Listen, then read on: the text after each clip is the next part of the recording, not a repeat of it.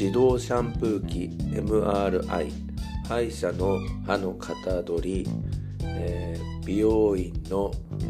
熱いタオルを顔にかけられること、えー、それから、えー、心電図検査エレベーター満員電車、え、私こういうのが苦手でですね、え今インスタのストーリーの方に、えーと自動シャンプー機と MRI と心電図っていうやつ苦手なんですみたいなのを投稿しましたら、えー、自動シャンプー機と MRI のやつはいいねがいっぱいついていて、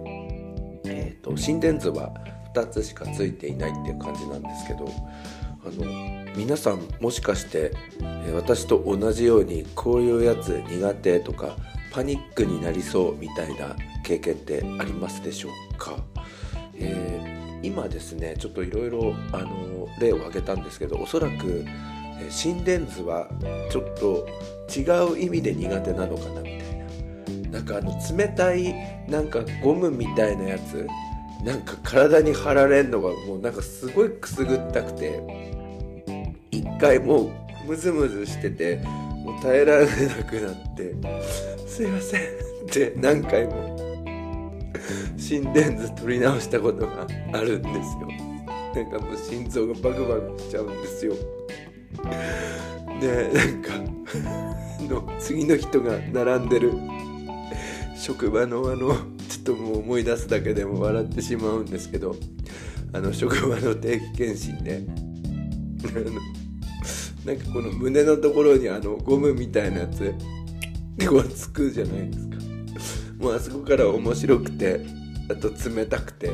あと手首とか足首にもなんかあのはめられてて。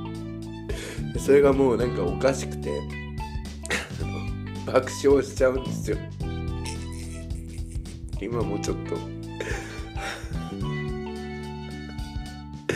だから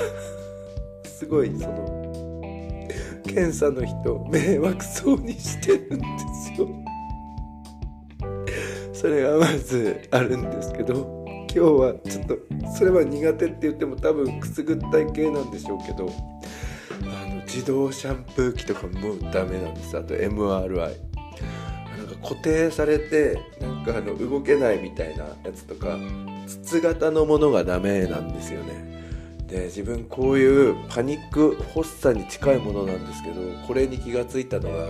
えー小学校6年生が終わって中学校1年に入るところの春休みにあのメディカルセンターで MRI を取ったんですよ。で当時の多分機械っていうのは今よりも古いタイプなんでしょうか。なんか45分から1時間ぐらいあの筒の中に入っているって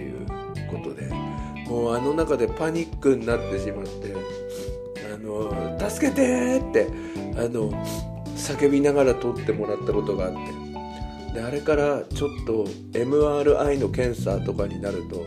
めちゃめちゃ不安になるんですよね。あの CT も形がそれに似てると思うんですけど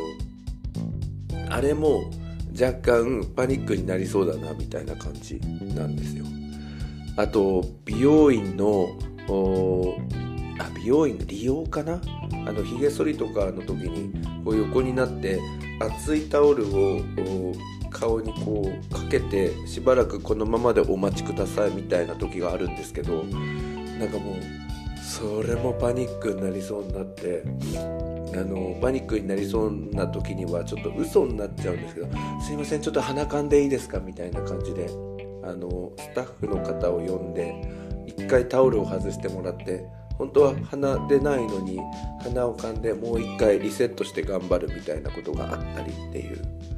あとあのエレベーター混んでる時になんかこれ閉じ込められちゃったらどうしようとか。あと電車の満員電車もやべえなみたいな感じ。それからなんかこの頃飛行機好きではあるんですけれども飛行機のなんかエコノミークラスのなんかもう窓側が怖くなってきたみたいな。なんかこれ出られなくなっちゃったらどうしようみたいなのがあって。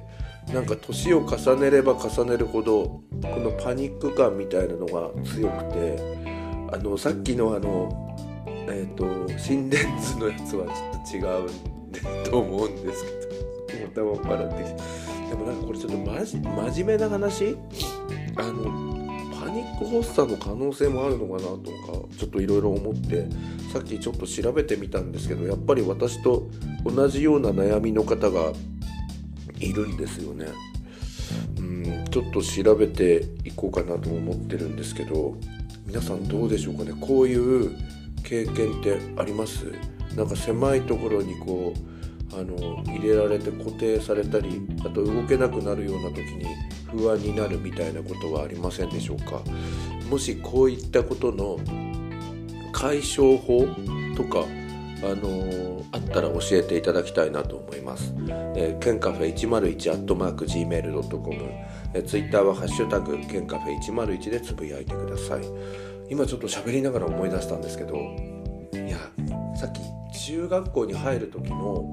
MRI で初めて気づいたって言ったんですけど、いや、今話しながら思い出しましたが、あの小学校の頃とかってあのプロレスごっことかやるじゃないですか。あれでなんか技かけられ足の技だったらいいんですけど首の技をかけられた時にもなんか助けてってなったんですよ。あれなんか痛さからじゃなくてなんかこれから抜け出せなかったらどうなるんだろうっていう不安だったなと思いますね。皆さんどうでしょうか？